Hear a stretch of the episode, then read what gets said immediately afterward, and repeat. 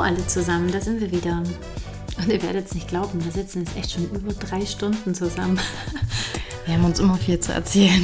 Bevor wir jetzt endlich mal auf den Aufnahmeknopf drücken können. Wir haben uns äh, schon leer geredet. Worum geht es heute? Es geht darum, dass, es, dass jede Veränderung mit dir beginnt. Das weißt du ja bereits schon. Das haben wir die, die erste Folge angesprochen.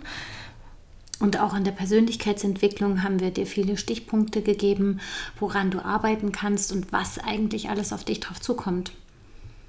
Dann hatten wir in dem äh, Post verkopfte Gefühle auch das Thema, warum deine Emotionen so eine große Rolle spielen und äh, was es für Auswirkungen hat, wenn du die abgespalten oder verdrängt hast.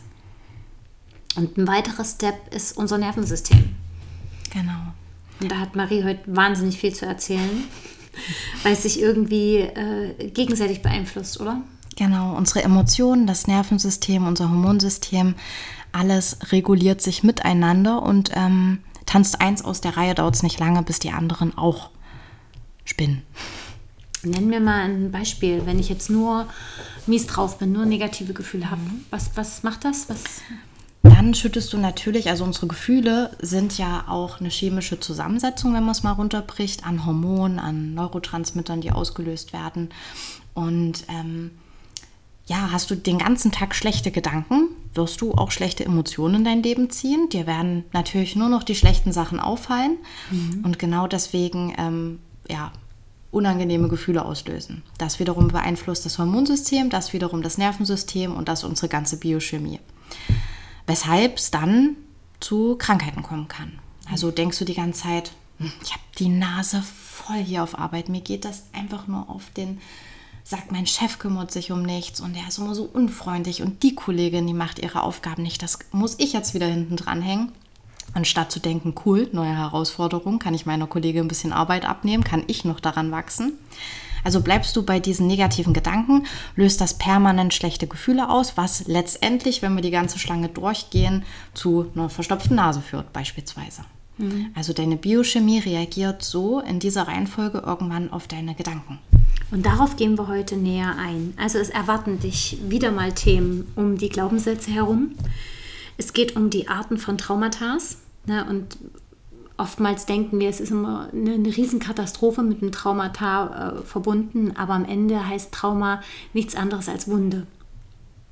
Und ähm, alle, wer, äh, jeder, der Kinder hat, weiß, dass auch so eine kleine Schürfwunde, wenn ein Kind hingefallen ist, wirklich drei Tage lang brennen und wehtun kann. Oder ein Eis, was runterfällt. Wie schlimm das sein ja. kann in dem Moment. Genau, und dass es nicht immer den großen ähm, Beinbruch geben muss, der da irgendwie ähm, als, als große Wunde oder als großes Unglück betitelt wird. Aber dazu später mehr. Es geht um den Aufbau des Nervensystems. Marie wird ganz viel vom Vagusnerv erzählen. Und das ähm, nehmen wir dann und übertragen das auf Konflikte in der Partnerschaft, im Familienleben, wie wichtig dein Umfeld ist. Hatten wir das letzte Mal schon. Die fünf Menschen in deinem Umfeld bestimmen mit, was aus dir werden kann oder wie es dir geht, was du für eine Art von Mensch bist. Und auch hier wieder die Wirkung auf dein Nervensystem, um den Loop zu schließen. Warum keine Heilung stattfinden kann, wenn du eben ständig gestresst bist oder wenn du so in diesem negativen Trott gefangen bist. Genau, also ein überbelastetes Nervensystem ähm, führt dazu, dass du Sachen nicht aufarbeiten kannst, dass du Sachen nicht verändern kannst, nicht verarbeiten kannst. Und da kannst du noch so viele Bücher lesen und äh, Kurse machen. Du kommst da einfach nicht raus. Da genau. ist es wichtig, die Schritte zu befolgen, die wir dir heute sozusagen mit an die Hand geben. Also was genau nun der Schlüssel ist, das verraten wir dir natürlich auch in der Folge.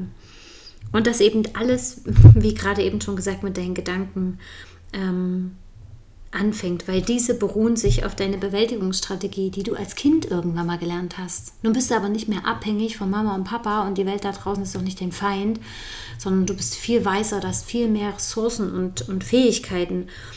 Und ähm, auch diese Neuroplastizität, das Gehirn verändert sich je nach Nutzer, wie du gesagt hast, oder? Und neue Verknüpfung ist immer möglich. Ne? Da sind wir ja wieder beim NLP. Schmeiß das alte Programm runter, installiere was Neues. Also um es kurz zu machen, jetzt nach guten fünf Minuten. Sei gespannt. Viel Spaß bei der Folge. Ähm, Marie, du hast ja nun dieses äh, Buch gelesen und hast so wahnsinnig viel Wissen in dir drin. Lass uns das mal versuchen, in die Folge zu packen. Ähm, nun ist ja eine der Aussagen, wenn du so gestresst bist oder im Negativen gefangen bist, kannst du, also ist keine Veränderung möglich. Was hat jetzt aber Stress mit Veränderung zu tun? Mhm. Weil jeder ist ja mal gestresst. Ne? Ich kenne nicht mhm. eine Person, die nicht gestresst ist. Ja. Leider sind wir alle viel zu viel und viel zu häufig gestresst. Und da kommen wir schon zu dem ersten Punkt. Wenn du ähm, schaust, was dein Nervensystem beeinflusst, hast du auf der einen Seite den Sympathikus, stell dir das Ganze wie eine Waage vor. Ein mhm. Sympathikus, der ist verantwortlich dafür, dass wir in Aktion kommen, dass, wenn eine Gefahr, eine bedrohliche Situation da ist, dass wir ins Handeln kommen, dass also Energie freigesetzt wird.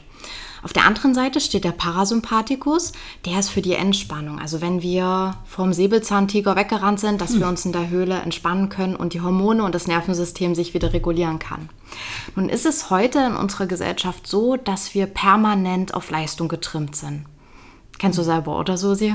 Ja, und ich habe auch viele Klienten, die eben so Glaubenssätze haben, ähm, alles perfekt machen zu müssen, erfolgreich zu sein, äh, erfolgreicher als Papa oder Mama oder dieses Machen, Machen, Machen, Machen, die ganz schwer zur Ruhe kommen und sich zu Hause noch nicht mal den warmen Kaffee gönnen, weil sie Waschmaschine ausräumen und das machen und das machen und dann auch den Druck haben von all den Dingen, die sie noch machen müssen, bei wen auch immer. Ja? Hm. Genau. Und das ist zum Beispiel ein Zeichen dafür, dass permanent der Sympathikus aktiv ist. Ne? Also in unserer äh, Industrialisierungsgesellschaft ist es immer so, wir müssen effizient sein. Jede Minute muss genutzt werden, um mhm. in irgendeinem Lebensbereich voranzukommen. Und ähm, da ist es aber nun mal so, wenn sich die Waage nicht hält und der Sympathikus und der Parasympathikus sich abwechseln, sondern nur der Sympathikus permanent aktiv ist, also ständige Hormonausschüttung, erhöhter Muskeltonus. Also der Blutdruck das, steigt. Genau, in dem mag ich noch mal ganz kurz reinspringen. Der Sympathikus ist dafür verantwortlich, wenn der Säbelzahntiger kommt, ne, dass du jetzt nicht mit deiner Verdauung beschäftigt bist, sondern der fährt die Verdauung runter und äh, der, die, die Gefäße weiten sich, damit das Blut ganz schnell mit Sauerstoff und mit Blut versorgt wird, das Gehirn äh, versorgt wird, damit du denken kannst, damit du blitzschnelle Entscheidungen treffen kannst. Was toll ist in stressigen Situationen, mündliche Prüfungen, ne, dass du da jetzt nicht mit deinen Blähungen beschäftigt bist, sondern dass du nachdenken kannst, ist einfach entscheidend. So wie früher unser Leben davon abhing. Ähm, genau, und der Parasympathikus macht genau den Gegenteil. Das Herz wird wieder ruhiger, die Gefäße ähm, werden wieder normal. Die Atmung wird flacher. Die Atmung wird flacher, die Verdauung wird angeregt. Das heißt, du kommst zur Ruhe. Genau, okay. Genau. Und ist permanent dieser Sympathikus, also der für die Aktion, für den Stress steht, aktiv, ähm, können verschiedene Prozesse einfach nicht stattfinden. Wie du schon beispielsweise gesagt hast, die Verdauung steht dann erstmal hinten an. Ist zum Beispiel ein Zeichen, wenn du permanent ähm, Verstopfung hast oder Durchfälle, dass da schon mal was nicht hinhaut, dass du wahrscheinlich ein überlastetes Nervensystem hast. Deswegen auch eins meiner ersten Fragen im Coaching, wenn wir eine ähm, Analyse machen, wie ist deine Verdauung? Wie sieht dein Stuhlgang aus? Da gucken mich die Leute immer ganz komisch an. Und dann erkläre ich kurz, wieso und weshalb ich das frage, um erstmal abzuchecken, wie sieht es mit dem Nervensystem aus. Genau.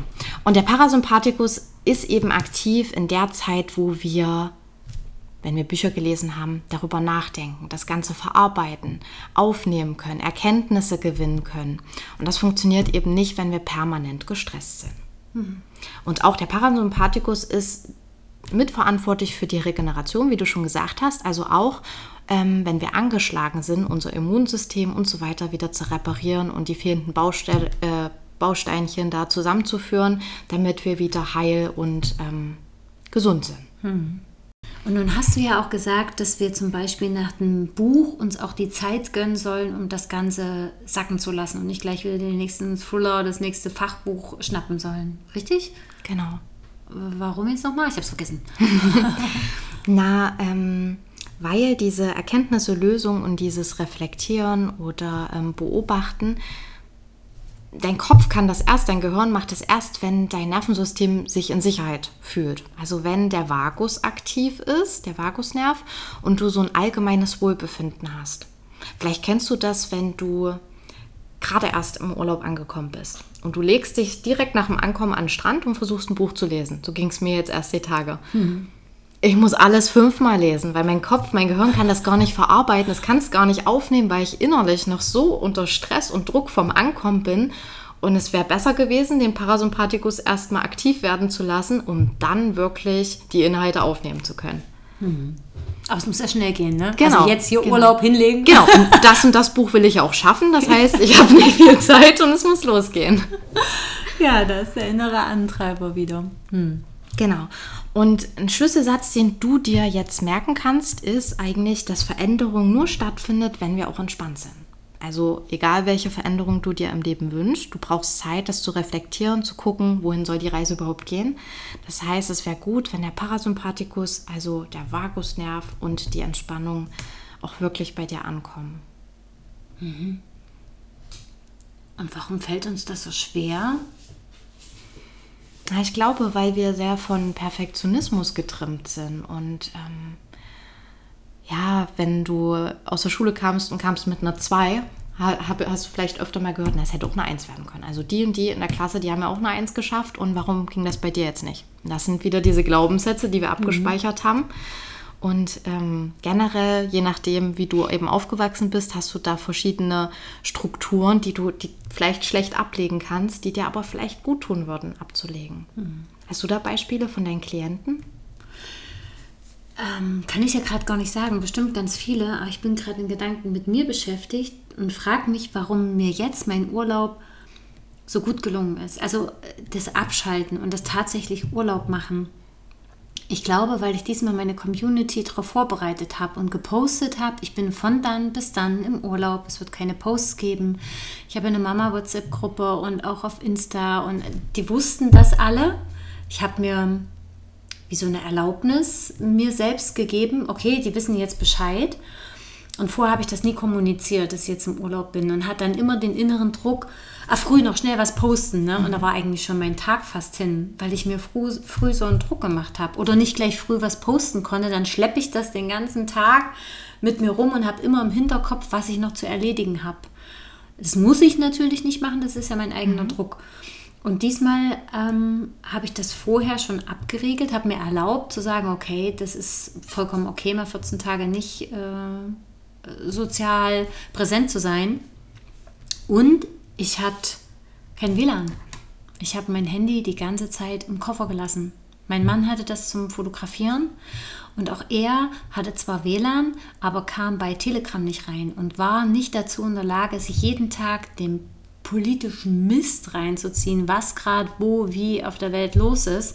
Wir waren abgetrennt von allem und hatten richtig hier und jetzt Urlaub.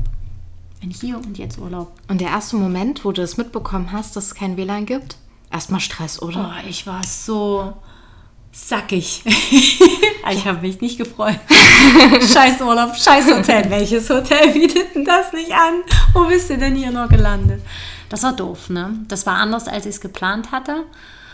Das war gegen meinen Willen. Und letztendlich war es aber super, dass das so passiert ist, oder? Ja, ich bin total in den Urlaub abgetaucht. Ich weiß gar nicht, wann ich das letzte Mal zehn Tage so extrem im Hier und Jetzt war. Ja, dieses Social Detoxing mhm. ist, glaube ich, re regelmäßig ganz gut, weil früher gab es das auch nicht.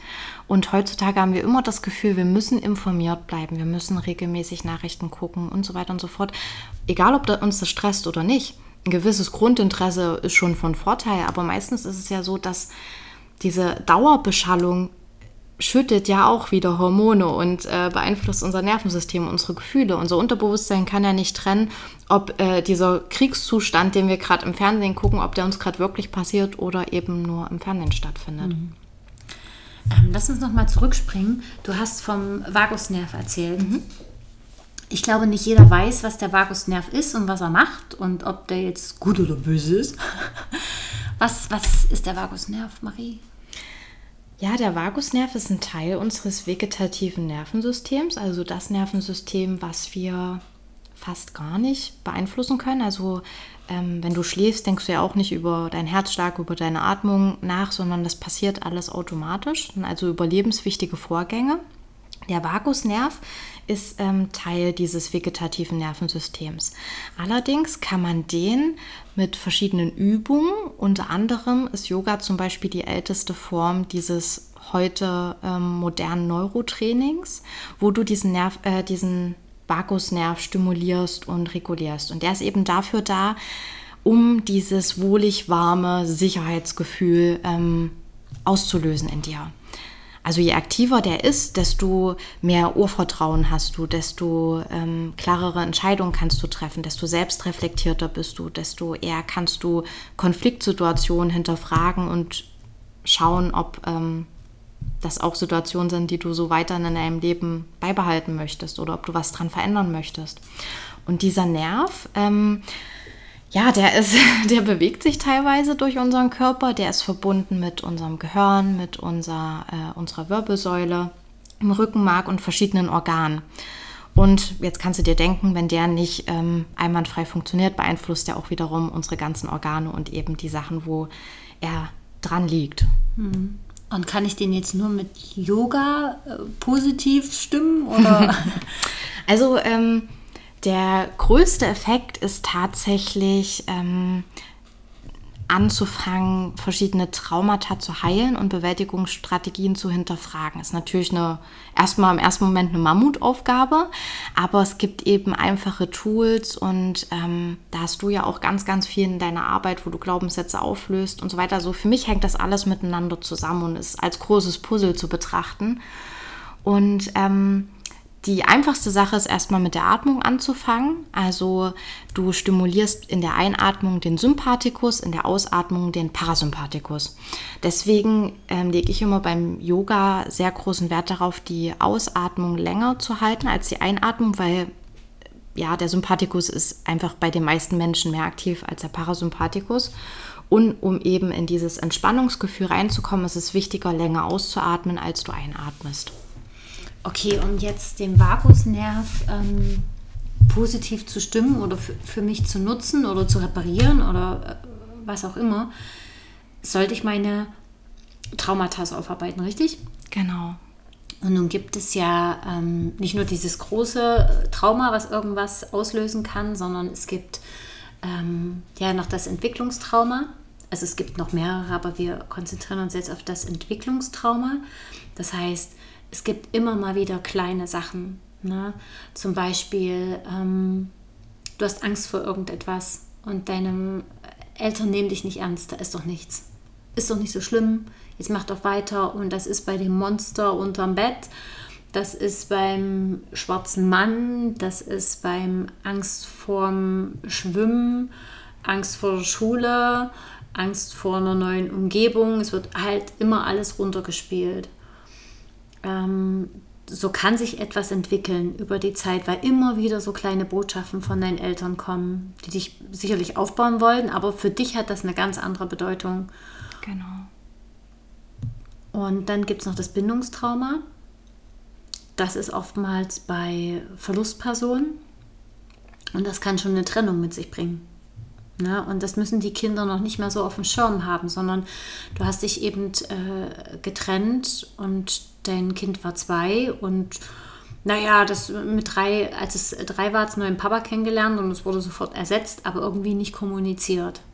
Und das kann eben genauso schwerwiegende Folgen haben, als wenn jetzt die Mama an äh, drei Jahren Krebserkrankung da elendig stirbt oder es einen Brand gab oder sonst irgendwas. Ne? Es sind nicht immer die großen Sachen, die spektakulären, sondern eben manchmal auch die kleinen. Vielleicht ist es auch die Oma, die von heute auf morgen nicht mehr die Hühnersuppe macht, sondern dann einfach gestorben ist. Was für das Kind eine wahnsinnig große Bedeutung haben kann, weil das immer der Rückzugsort war. Da war es immer warm und gemütlich, da war es irgendwie immer sicher. Und das bricht dann einfach weg. Genau. Ja, da sagst du auf jeden Fall einen, einen, sehr interessanten Punkt. Also mir ist aufgefallen, viele Menschen, wenn, wenn wir von Traumata reden, ähm, verbinden die das immer mit diesen Schocktraumata. Also mhm. dieses ein Unfall, eine Vergewaltigung, ein Mord, ein Diebstahl, irgendein so krass einschneidendes ähm, Erlebnis, dass wir automatisch erstmal uns davon distanzieren, Gefühle abspalten, um damit unser Organismus überhaupt die Möglichkeit hat, das zu verkraften. Und ähm, genauso schwerwiegend können aber eben diese Bindungs- und Entwicklungstraumata sein. Und diese gilt es aber heute im Erwachsenen, wo wir in einem sicheren Umfeld sind, wo wir selber Entscheidungen treffen können, wo wir nicht mehr abhängig sind von der Liebe und Bindung und Fürsorge eines anderen Menschen, aufzulösen und wirklich in unser Higher Self, in unsere ähm, Fähigkeit, wirklich Entscheidungen nicht nach unserer Bewältigungsstrategie treffen zu müssen, sondern dem Leben, welches wir uns eigentlich wirklich ähm, erschaffen möchten. Und wenn du dich deinem Trauma nicht stellst, dann wählst du unbewusst immer wieder diese alte Bewältigungsstrategie aus der Kindheit. Also immer in Richtung Flucht, auf Krawall gebürstet oder Todstellen. Dieses Unmächtigsein, genau. dieses über dich ergehen lassen, etwas aushalten, etwas runterschlucken, nicht ansprechen. Und ähm, vielleicht bist du ein Mensch, der sich fragt, warum er immer wieder dieselben Menschen in einer Beziehung, also in einer Partnerschaft anzieht. Beispielsweise jemand, ähm, der immer seine Auszeit braucht oder jemand, der im Streit immer wieder weggeht und du verstehst einfach nicht warum. Und ähm, oder andersrum bist du der andere äh, ähm, Typ der Bewältigungsstrategie. Du verstehst nicht, warum dir dieser eine, äh, dein Partner die ganze Zeit am auf Deutsch Arsch hängt und die ganze Zeit ähm, hinterherläuft und die ganze Zeit nur Zeit mit dir verbringen will. Du willst doch einfach nur mal eine Stunde für dich sein und durch den Wald spazieren. Du sprichst die zwei unterschiedlichen Typen gerade an, richtig? Genau, diese ähm, zwei Bewältigungsstrategie-Typen. Und zwar gibt es einmal den Verschmelzungstyp als auch den Autonomietyp. Mhm. Und der Verschmelzungstyp ist eben dieser Mensch oder es sind die Menschen, die wirklich nach der wahren großen Liebe suchen und jemand, der sie in Sicherheit wiegt, der sie aufbaut, der sie rettet, auf gut Deutsch und ähm, die Autonomietypen sind eben die, die wegziehen von den Eltern, weil sie nicht mehr abhängig sein möchten, weil sie ihre eigenen Entscheidungen ohne Beurteilung der Eltern treffen möchten, die andere Menschen nicht in ihre Entscheidungen mit einbeziehen, die also ganz autonom und äh, eigenständig außerhalb von anderen Menschen leben möchten. Und beide Menschen haben oder beide Typen haben naja, einen kleinen Knacks weg, kann man so sagen, aus der Kindheit. Also es sind wieder beides Extreme und wir wissen, Extreme sind nie gut. Dieser Verschmelzungstyp ähm, denkt die ganze Zeit nur darüber nach und ich habe mich sehr lange auch dazu gezählt und in, in vielen Situationen erkenne ich mich da auch wieder. Ähm, überlegt die ganze Zeit nur, wie er anderen Menschen Freude machen kann, wie er andere Menschen gut fühlen lassen kann und vergisst sich komplett. Also das sind die anderen immer wichtiger als du selbst. Genau. Also du suchst die ganze Zeit die Anerkennung der anderen Menschen und verbiegst dich und ähm, eckst so wahrscheinlich noch mehr an, weil die Leute, also ich glaube, es gibt so ein kollektives Bewusstsein und man spürt einfach, ob jemand sich verstellt oder ob er gerade wirklich in seinem Selbst und authentisch ist. Und diese Verschmelzungstypen versuchen sich immer dem Gegenüber anzupassen mhm. und so zu sein, ähm, wie sie von der Person gemocht werden. Da hatte ich mal jemanden in meinem Freundeskreis und der hat sich immer so krass an seine Ex-Freundin angepasst. Eine war so ein Dark-Fan und da hatte dann auf einmal, war ein großer blonder Typ, schwarze Haare, nur noch schwarze Klamotten. Die nächste Freundin stand total auf äh, Depeche Mode und da hat er sich hinten dann im Nacken das Depeche Mode äh, äh mit der Rose ähm, so ähm, einrasieren lassen und er hat immer total diese Stils angenommen. Die nächste war ein Hippie und das dann auch. Also er hatte irgendwie sich selbst nicht gefunden, sondern hat dann immer die Identität von der Freundin übernommen. Mhm. Das ist so ein Verschmelzungstyp. Genau, genau. Das sind so Anzeichen auf jeden Fall dafür. Und diese Verschmelzungstypen erkennst du auch in Streitsituationen. Das sind die, die nicht locker lassen. Die gehen immer wieder hin. Das muss geklärt werden, weil die, der Autonomietyp, also meistens finden sich diese Typen gegenseitig, um mhm. ihre Traumata aufzulösen und vom anderen sich was annehmen zu können. Aber dazu später mehr. Und der Verschmelzungstyp ist derjenige, der immer wieder hingeht und das Gespräch sucht. Und lass uns das doch klären. Ich habe Angst, verlassen zu werden. Natürlich sagen die Leute das nicht, aber es wäre sehr heilsam, wenn sie das sagen würden, was sie denken würden. Mhm. Und ähm, gegenüber steht eben dieser Autonomietyp. Das ist der, der sagt, jetzt sind wir an einem Punkt angelangt, jetzt reicht's mir, jetzt brauche ich erstmal eine Stunde für mich. Quatsch mich nicht mehr weiter voll, wir kommen ja nicht weiter. da kenne ich so mich drin. Ne? Und ist es dann auch so, dass du, ich kann das alles alleine, ich brauche niemanden, ich stehe auf eigenen Füßen und. Hm. Und wie wichtig ist trotzdem diese Bindung eigentlich? Ne? Mhm. Ne? Also, was macht das Leben lebenswert? Das sind die Menschen, die uns umgeben. Mhm die so viele Gefühle in uns auslösen. Ja, genau. Und der Autonomietyp ist ganz klassisch dafür, dass er eben sagt, ich stehe für mich, das ist meins, das ist deins. Auch oft in Partnerschaften ist das so. Und ähm, die wollen immer ihre Sachen für sich haben. Und da darf es keine Mischung, keine Verschmelzung geben. Mhm. Und die brauchen bestimmt Ruhe, Rückzug, genau. Freizeit in dem Sinne, also Zeit für sich. Genau. Und ähm, die haben immer Probleme, wenn denen etwas jemand zu nahe kommt. Mhm. Dass triggert sie in dem Moment häufig, weil sie Angst haben, diesen ähm, auch eigentlich diesen Verlassensschmerz der Kindheit zu spüren und lassen es deswegen gar nicht erst so, so nah an sich rankommen mhm. und ähm, bleiben kühl, distanziert. Ja, da kannst du dich jetzt zum Beispiel mal fragen, je nachdem, zu welchem Typ du gehörst, ähm, gibt es so Themen, wo du zum Beispiel mit deinem Partner nicht drüber reden kannst, weil du weißt, der blockt das sofort ab oder da redet er nie darüber fallen mir auf Anhieb so ein paar Klienten ein, ähm, wo ich weiß, der Partner ist autonom und sie ist ähm, der Verschmelzungstyp und äh, da lassen eben die Partner, sogar die eigene Frau, nicht an sich heran, ne? wenn das so zum Beispiel Themen aus der Kindheit sind. Und du wirst, das ist eine große Überzeugung von mir, immer wieder den Gegenpol anziehen, mhm. bis du lernst, deine eigene ähm, Bewältigungsstrategie anzugehen, anzuschauen, aufzuarbeiten. Und dann äh, verändern sich automatisch diese Energien in der Beziehung. Mhm. Ich zum Beispiel habe es mit meinem Partner so gemacht, er ist Autonom, äh, Autonomietyp, ich Verschmelzungstyp.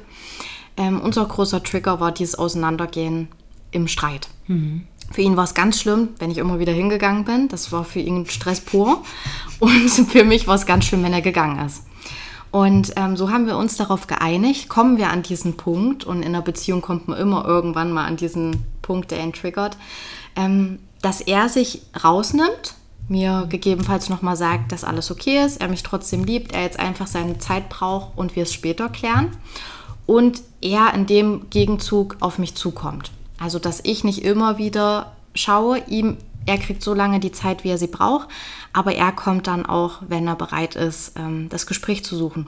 Und das hat unsere komplette Beziehung verändert. Also, das war eigentlich der mhm. Schritt in die richtige Richtung. Bei uns war das genauso, nur dass mein Mann immer derjenige war. Na, wir müssen das jetzt ja ausdiskutieren. Und ich die Tür vor der Nase zugeschlagen habe. Nö, ich gehe jetzt Volleyball spielen. Ich mache jetzt das. Ne? Ich bin immer geflüchtet. Ne, wenn mir das zu nah kam oder die Kritik an meiner Person zu groß wurde, bin ich abgehauen.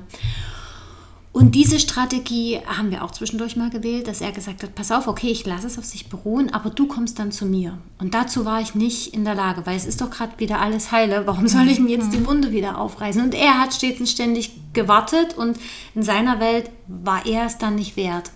So hat er das übersetzt genau. für sich. Und unser Schlüssel war, ein riesengroßes Drama, wie soll das anders sein? Äh, da waren wir dann selbst mal bei einer äh, Heilpraktikerin und wir haben das aber selbst gelöst, indem wir unsere Ängste aufgeschrieben haben. Unsere allerschlimmsten Glaubenssätze, unsere Ängste und haben ein Lagerfeuer im Garten gemacht und haben uns unsere Ängste vorgelesen und haben dann beschlossen, die zu verbrennen. Und dann haben wir oben im Schlafzimmer hängt das jetzt, da stehen all unsere Ängste drauf, ähm, was wir im Streit von dem anderen denken, wenn er das und das sagt, wie er uns triggert, was wir dann glauben. Und mittlerweile kennen wir uns so gut, dass wir überhaupt gar nicht mehr so krass streiten. Also es gibt es gar nicht mehr. Ja. Aber nur weil wir uns diese Wunden angeschaut haben und auch von früher erzählt haben, was, wo, wie, was ausgelöst hat. Ja. Und manche Sachen, äh, das ist erst mit 14 oder 15 passiert, aber wirken eben heute äh, mit 30 oder mit 40 Jahren noch. Ja, und das war eben dieses Hinsehen. Aber auch da brauchten wir die Ruhe. Und auch in dem Buch, was ich jetzt gerade gelesen habe, schmiede das Eisen, wenn es kalt ist. Also nicht im Konflikt, wenn die Emotionen so hochkochen. Und genau. das trifft auf die Kindererziehung zu. Wenn dein Kind einen Wutanfall hat, na, dann kannst du herzlich viele Tools haben, es wirkt gar nichts. Mhm. Und natürlich im Streit mit der Partnerschaft auch. Es braucht die Ruhe. Das Parasymp äh, den, den Parasympathikus. Parasympathikus. Genau, mhm. weil wir im Sympathikus keine logischen Entscheidungen treffen können. Also wenn es so wirklich extrem ist. Und das ist es ja meistens in Streitsituationen. Wenn man dann schon anfängt zu schreien, da weiß man, okay, wir sind jetzt eigentlich gerade im Reptiliengehirn angekommen und da wird jetzt nichts Logisches mehr raus entstehen. Und dieses Anschauen, ähm, genau, das haben wir auch gemacht. Und natürlich bedarf das erstmal mm, eines Zeigen, also verletzlich zeigen. Ja, ein verletzlich zeigen, ein Vertrauen. Genau. Weil ohne dieses Vertrauen kannst du dich natürlich nicht, finde ich, verletzlich zeigen. Und letztendlich, wenn du diese Ängste kennst und weißt, was das in, diesem Par äh, in deinem Partner auslöst, willst du ihn doch gar nicht mehr dieses, das antun. Also selbst im schlimmsten Streitsituation will ich nicht Kindheitstraumata auflösen. Und wenn ich weiß, was der Trigger meines Partners ist, werde ich, egal wie sauer ich bin, den nicht bewusst drücken. Genau. Und dazu braucht es manchmal jemanden von außen, wie jetzt wir als Coaches, schon ein, zwei Gespräche mit meinen Klienten hat die so weit gebracht und die haben so viel Erkenntnis daraus gezogen. Und es geht eigentlich gar nicht um die 60 oder 90 Minuten, sondern das, was da alles in dir hochkommt, was du auch immer wieder verarbeitest. Auch jetzt hatte ich wieder ein Gespräch mit einem Klienten, der hat gesagt, in den letzten vier Wochen ist krass, es ist so viel passiert und jetzt kommt so viel hoch, positiv wie negativ und ich kann da so klasse mit meiner Frau drüber sprechen, dass es eben manchmal Sinn macht, sich mit jemandem auseinanderzusetzen, der da so einen profimäßigen Blick drauf hat, der dir klar macht, wo deine Trigger sind, was du für Glaubenssätze hast, damit du weißt, in welche Richtung du schauen kannst. Weil ich habe damals zum Beispiel nicht gewusst, dass ähm, ich bestimmte Thema aus, äh, Themen aus meiner Kindheit nicht verarbeitet habe, da, dass ich überhaupt ein Thema damit habe. Ne? Ich mhm. dachte immer, das sind alles, ich ziehe nur Idioten an, also entweder stimmt irgendwas mit mir nicht, ne? oder es sind irgendwie immer die anderen schuld. Ja, das stimmt. Und da hilft es eben ähm, im Coaching tolle oder gute, zielgerichtete Fragen zu bekommen. Und auch ich, immer wenn ich ein Coaching habe, es wirkt vier Wochen nach. Weil der Parasympathikus braucht Zeit. Den kannst du mhm. nicht imitieren. Du kannst nicht sagen, ich lege mich jetzt eine Stunde auf der Couch und dann muss alles verarbeitet sein, was ich jetzt im letzten Coaching irgendwie gemacht habe. Also du brauchst diese Ruhephasen, du brauchst diese Ruhezeiten und dann ähm, passiert einfach so unglaublich viel, weil auch erst im Parasympathikus meldet sich dein Unterbewusstsein. Also nicht die bewussten Entscheidungen, die du triffst, sondern das, was eben, wo diese ganzen Kindheitstraumata, Bewältigungsstrategien, Glaubenssätze und so weiter abgespeichert sind. Und wenn du immer machen und tun bist, nach dem Motto höher, schneller, weiter, dann kommst du nicht dazu.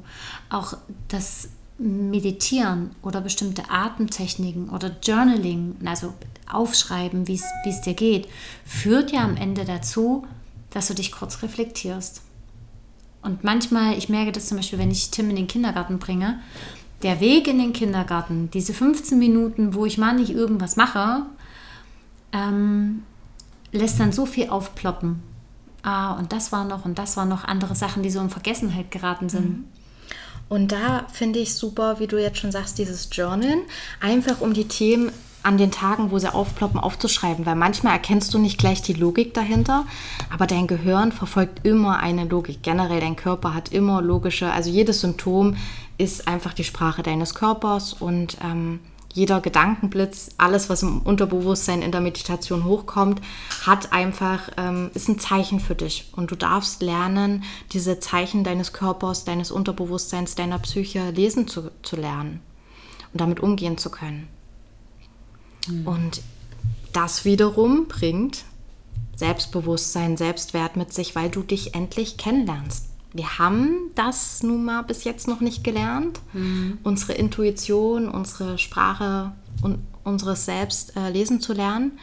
Und das dürfen wir jetzt gerne nachholen. Also Fazit, ähm, lass dir Zeit. Es darf langsam sein. Veränderung darf langsam sein. Wir brauchen ein vertrautes Umfeld für Veränderungen, ähm, weil unsere Ängste, aber auch unsere Wünsche eben manchmal zu viel Druck machen. Beides. Ne? Wir brauchen den sicheren Rahmen, damit die positiven Verknüpfungen stattfinden können. Na, also wenn du jetzt irgendeine Veränderung machen willst, erzähl es erstmal deiner Freundin, einem Kumpel, jemand, den du hundertprozentig vertraust, wo nicht irgendwie dir in den Sinn kommt, jetzt verurteilt zu werden, die lacht über mhm. mich. Vielleicht ist es sogar deine Familie, ne, dass du dich deinem Partner anvertraust und dann probiere diese Veränderung erstmal in dem sicheren Rahmen, damit diese positiven Verknüpfungen stattfinden können. Und wende dich nicht gleich an Kunden, die du dann jetzt anrufst, weil von denen könntest du abgewiesen werden und dann wird wieder der negative Glaubenssatz, ich wusste, ich krieg's nicht hin, ich kann es nicht, bin nicht gut genug, wieder, wieder gestärkt. Genau. Sorge also dafür, dass du in einem sicheren Umfeld erstmal die neuen Gewohnheiten ausprobieren kannst. Beispiel, äh, ähm, damit es jetzt greifbar wird, du hast einen Führerschein gemacht. Ne? Und dann lade nicht gleich deine Eltern ein oder dein, dein, äh, deine, deine Kumpels, vor denen du irgendwie cool dastehen willst, weil das würde dich dafür zu sehr antreiben, setzt dich zu sehr unter Druck. Fahr erstmal alleine. Krieg das erstmal alleine hin, bis du dich sicher fühlst. Oder die Freundin, der du wirklich blind vertraust, die die Hand auf deine Schultern legt und sagt, okay, Motor nochmal starten, kriegen wir nochmal hin, ne? oder Schwester oder Bruder, um da positive Verknüpfung zu schaffen. Und das kannst du auf alles andere adaptieren, also übertragen. Okay, ich brauche nochmal eine kurze Zusammenfassung. Damit Veränderung also nachhaltig möglich ist und wir auch gesund sind, ne? das hängt ja mit dem vegetativen Nervensystem zusammen. Und damit ich eben auch gute Gedanken habe, ist es wichtig, dass Veränderung langsam stattfinden darf, richtig? Richtig. Dann dieses vertraute Umfeld, dass ich neue Sachen eben erstmal da probiere, wo ich mich sicher fühle. Ja. Ne? Also der Parasympathikus überhaupt wirken kann. Das ist ganz entscheidend dafür, dass überhaupt ähm, sich Verändern. was verändern kann. Mhm. Genau. Dann mich den Ängsten und auch meinen eigenen Wünschen zu, zu stellen, also auch mal zu gucken, habe ich vielleicht auch ein Traumata? Und dich damit auseinanderzusetzen. Weil wenn genau. du immer wieder diese alten Glaubenssätze hast oder dich selbst nicht reflektierst und überhaupt gar nicht weißt, was dich triggert, kommst du ja auch nicht voran. Ja, also ich glaube gerade durch äh, die Generation vor uns, ich glaube, wir sind eine generell traumatisierte Gesellschaft. Also schon wenn du dich zu eins dieser ähm, entweder Verschmelzung oder Autonomietypen zählst, dann hast du definitiv Traumata, weil dann ist ja irgendwas passiert, genau. dass du zu diesen Typen geworden genau, bist. Genau. Entweder verlass mich nicht, verlass mich nicht oder lass mich in Ruhe. Genau. Ich sorge dafür, dass mich nie wieder jemand so verletzt, also mache ich es alleine. Genau. Hm, okay. Und das alles, was, was kann ich noch tun, ähm, damit diese, dieser, dieser Vagusnerv mich unterstützt, dass der mir hilft? Ähm, ein ganz entscheidender Punkt, äh, den ich aus diesem Buch mitgenommen habe, ist ähm, ehrliches Kommunizieren. Also, dass du genau, wie du es vorhin angesprochen hast, diese Ängste, diese Wünsche kommunizierst und nicht vorwurfsvoll, also im gewaltfreien Kommunikationsstil. Also statt jedes Mal äh, tust du mir so weh. In jedem Streit bin ich immer die Schuldige.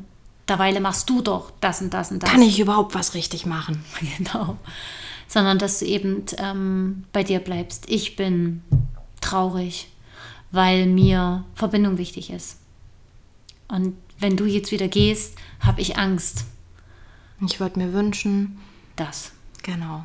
Also als erstes das Gefühl benennen, das Bedürfnis, was dahinter steht und den Wunsch. Genau. Da sind wir wieder bei der GfK, ihr Lieben. genau, und vor allen Dingen, dass du dich nicht selber mit diesen Gefühlen identifizierst. Also, ähm, dass du vielleicht auch sagst, wo du dieses Gefühl spürst. Das hilft dir einerseits zu lokalisieren, ähm, wo vielleicht verschiedene Erkrankungen herkommen und Symptome, da sind wir wieder bei der Psychosomatik, als auch ähm, nicht zu sagen, ich bin die Traurigkeit, sondern ich spüre in meinem Herzen, dass ich traurig bin, dass ich Angst habe und so weiter und so fort. Vielleicht auch so ein einfaches Mensch. Irgendwie schlägt mir das auf den Magen. Ich kann kaum, kaum schlucken. Ich weiß gerade nicht, was mit mir los ist. Manchmal haben wir ja auch das, das Wording noch gar nicht. Mach's ganz einfach. Du spürst in dem Moment, dass du plötzlich Kopfschmerzen hast. Und du greifst dir, ohne dass du es registriert, an den Nacken. Ja. Die Last, die auf den Schultern Die liegt. Last auf den Schultern. Und du merkst auch, wenn dir was an die Nieren geht, wann du eine Blasenentzündung bekommst. Was davor ist denn passiert? Es gibt immer einen Auslöser. Und wenn du das schaffst, ins Wording zu bekommen, was eigentlich total simpel ist, haben wir Oma und Opa schon gesagt. Ne? Mhm. Es geht mir an die Nieren, schlägt mir auf den Magen. Jetzt geht es mir aber dünn. also der Volksmund kennt diese ganzen ja, ja, Sprichwörter genau. und irgendwann Haben wir das alles verkopft? Genau. Haben wir Körper von Seele und Geist getrennt. Mhm. Na genau, und das kannst du auf jeden Fall, ähm, darfst du anfangen. Also es ist wirklich äh, total heilsam, sich selbst erstmal zu beobachten, seine Gefühle zu beobachten und irgendwann lokalisieren zu können, wodurch die vielleicht entstehen. Und das ist der erste Schritt, herauszufinden, welche Traumata du hast. Also merkst du, wenn dein Partner den und den Satz sagt, kriegst du immer sofort Bauchschmerzen, dann weißt du, okay, das ist vielleicht genau der Satz, der eine prägende Situation in der Kindheit mit sich hatte. Und ähm, den gilt es dann eben aufzulösen, anzuschauen, dein inneres Kind in dem Moment zu heilen. Und da hilft eben wieder dieses Journaling und ähm, ich habe zum Beispiel auch einen Klienten, der arbeitet über äh, Sprachmemos. Der macht sich ganz viele Sprachmemos. Das ist also ein Sprachtagebuch. Mhm. Und äh, zum Beispiel, wenn du Migränepatient bist, was war vor deiner Migräne? Äh, Blasenentzündung, Magenschmerzen, äh, chronische Bronchitis, bla blub. Was war davor? Und so in einem Rahmen von drei bis äh, drei Monate bis eine Woche oder einen Tag. Es reicht, wenn du es dir einfach, wenn du die neue Notiz gemacht hast, dir die alte nochmal anhörst oder nochmal durchliest und irgendwann, das versprechen wir dir, kommt dies, aha, jedes Mal, wenn das passiert, habe ich das. jedes Mal, wenn ich meinem Mann nicht die Meinung geige, habe ich das. Und das kann von ähm, leichten Kribbeln in den Händen bis ein Kloß in den Hals gehen, bis Ohrenschmerzen, Tinnitus, zuckende Beine, was auch immer. Alles deine individuelle Sprache des Körpers. Heißhunger. Ja. Und auch mega wichtig, was du dir irgendwo hinschreiben kannst, vielleicht fängst du ja mit Notizen an nach jedem Podcast, den du äh, hörst. Kommunizierst du anders, verändert sich auch dein Umfeld. Und die fünf Menschen in deinem Umfeld sind ja so wichtig. Falls, äh, falls du dich an die Energielandkarte erinnerst. Genau. Also wenn du auch in die Beziehung eine andere Energie reingibst, das ist wie Yin und Yang. Veränderst du auf der einen Stelle was, verändert sich die andere Seite automatisch. Das wird jetzt nicht vielleicht gleich nach dem ersten Streit passieren, wenn du anders kommunizierst. Ähm, ich würde deinen Partner auch im besten Fall darauf vorbereiten, nicht, dass er auf einmal gar nicht weiß, warum es nicht eskaliert wie immer oder ähm, er nicht versteht, dass du auf einmal plötzlich in Gefühlen kommunizierst. Also sprech da am ruhigen Vorher vielleicht so, schon darüber. Und ähm, dann wirst du merken, wie sich nach Wochen, nach Monaten, wenn du dich veränderst, du andere Menschen anziehst, du vielleicht auch den einen oder anderen Part in deinem Leben aussortierst und sich eben, wie Susi schon sagte, dein Umfeld komplett verändert. Denn diese Worte, die du in die Welt hinaussprichst, senden auf einer ganz bestimmten Frequenz. Mhm. Und ähm, ich bin der festen Überzeugung, alles beeinflusst sich gegen, gegenseitig. Also wir sind alle miteinander verbunden mit der Natur, mit, der, mit den Tieren. Und auch Gesetz der Resonanz, falls du das schon mal gehört hast. Genau. Weil wenn du uns und alles in dieser Welt aufs Kleinste herunterbrichst, sind wir Energie. Hm. Und Energie beeinflusst sich immer gegenseitig. Genau. Und deswegen wähle deine Worte weise und ähm, schau, was du in dein Leben ziehen möchtest und kommuniziere demnach. Ich möchte an dieser Stelle noch mal kurz auf das Nervensystem zurückkommen, denn unser Nervensystem, gerade jetzt in der Anfangszeit, wo du versuchst, das Ganze ins Positive zu verändern, beginnt in kleinen Schritten, denn unser Nervensystem entscheidet sich immer für das Bekannte als für das Unbekannte. Auch wenn das Bekannte mit viel Traumatisierung, schlechten Gefühlen etc. verbunden ist, ist das das sichere, weil das kennt unser Nervensystem. Komfortzone. Genau, wieder Komfortzone Schweinehund. Gehst du also wieder hinaus in das Bessere, wo du weißt, es würde ein, schöneres Ergebnis, ein heilsamerer Lebensweg rauskommen, hat dein ähm, Nervensystem trotzdem erstmal Angst davor und sträubt sich und versucht eben wieder in alte Bewältigungsstrategien hineinzukommen. Und wie kannst du jetzt grundsätzlich überhaupt feststellen, ob der Vagusnerv bei dir strapaziert ist oder dass du mehr im Sympathikus bist? Einmal dadurch, dass du nicht zur Ruhe kommst, wie du jetzt im Urlaub, dass du nicht abschalten mhm. kannst. Vielleicht auch, dass du nicht ein- oder durchschlafen kannst. Dann die typischen Symptome: Bluthochdruck, Herzrhythmusstörungen, Migräne, ständig irgendwelche körperlichen Wehwehchen. Blutzucker. Mhm, also genau. sämtliche ähm, körperliche Symptome als auch psychisch. Also dieser ähm, Brain Fog, also dieser Gehirnnebel. Du kannst nicht klar denken, du, kann, du hast Wortfindungsstörungen, du kannst keine Sätze bilden, du weißt nicht, worauf deine Gedankengänge überhaupt hinwollen. Du verlierst den roten Faden immer wieder. Und auch in der Partnerschaft, wenn du dich zum Beispiel nicht traust zu sagen, dass du das anders siehst oder dass dich das gerade total wütend macht. Habe ich jetzt eine gute Freundin, die im Urlaub sind und ähm, es geht immer wieder um die Erziehung der Kinder. Und sie traut sich nicht, da mal einen Stopp zu sagen und äh, den Partner mal an die Schranken zu weisen. Ne? Und da merkst du, du bist nicht im Gleichgewicht. Du merkst, es tut dir weh, dein Herz blutet und kriegst die Kuschel nicht auf. Mhm. Oder auch dein Umfeld, wenn du immer wieder damit beschäftigt bist, den Menschen zu gefallen, bloß nicht anzuecken.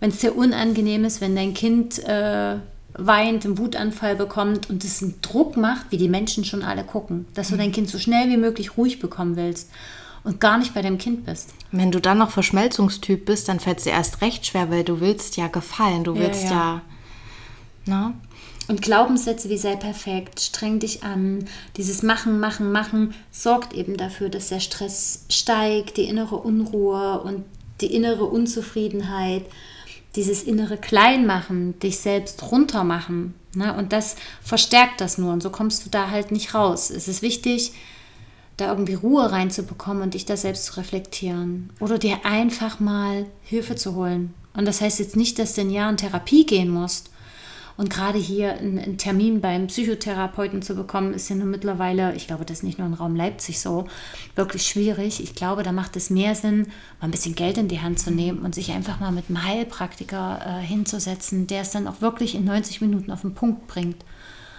Und dann musst du ja auch keine zehn Termine machen, sondern erst mal ein. Das ist ja das Gute. Und danach wirkt es eh nach. Genau. Brauchst genau. ja diese Ruhe, dieser Parasympathikus. Oder eine Kur. Ja. Okay, wir hoffen, dass wir dir jetzt ganz viel Mehrwert bieten konnten, dass du den Tenor erkannt hast, warum das vegetative Nervensystem mit allem verwogen ist. Ne? Mit Erfahrung aus der Kindheit, mit deinen Hormonen, mit deiner Gesundheit. Genau. Mit deinem Immunsystem. Und dass du mit der Kommunikation, zum Beispiel mit der GfK, dieses ich erzähle von mir, wie es mir geht und was ich brauche und nicht mehr zu sehen, jetzt hat er das und das und das gemacht, sondern genau. erkennst, es geht ihm um Verbundenheit, um Ruhe, um Aufmerksamkeit, dass du das siehst, weil das ist auch für dich okay. Genau. Ja, da, da, kriegst du inneren Frieden und bist nicht mehr auf Krawall gebürstet. Genau.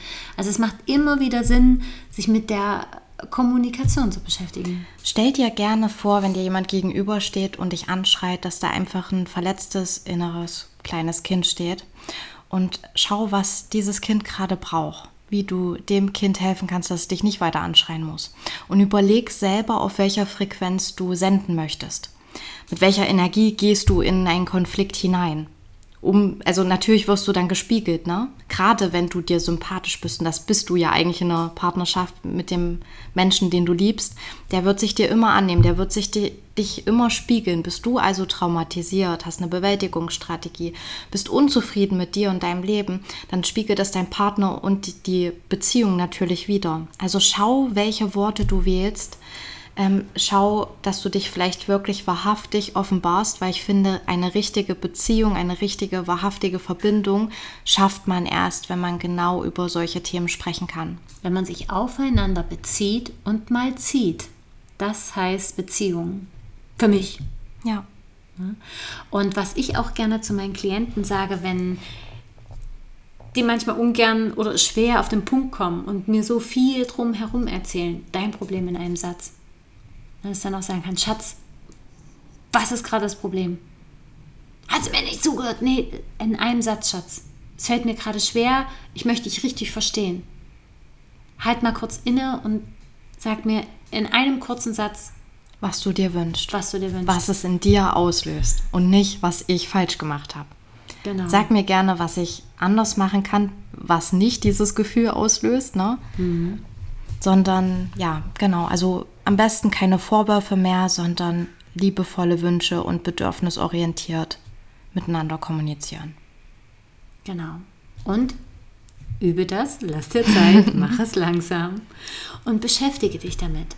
Schau, was dir helfen kann. Welchen Podcast könntest du noch abonnieren, um in die gewaltfreie Kommunikation zu kommen? Welches Buch könntest du dir holen? Ne? Ähm, was dein, dein Hauptthema hat. Ne? Ob das nun in, in Richtung Traumata geht oder ähm, glückliche Beziehung oder überhaupt den Partner fürs Leben zu finden.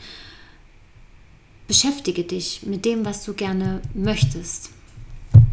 Zieh das mehr in dein Leben. Genau, und visualisiere auch das, was du wie du dir dein Leben und deine Beziehung vorstellst, nicht das, was du nicht mehr möchtest.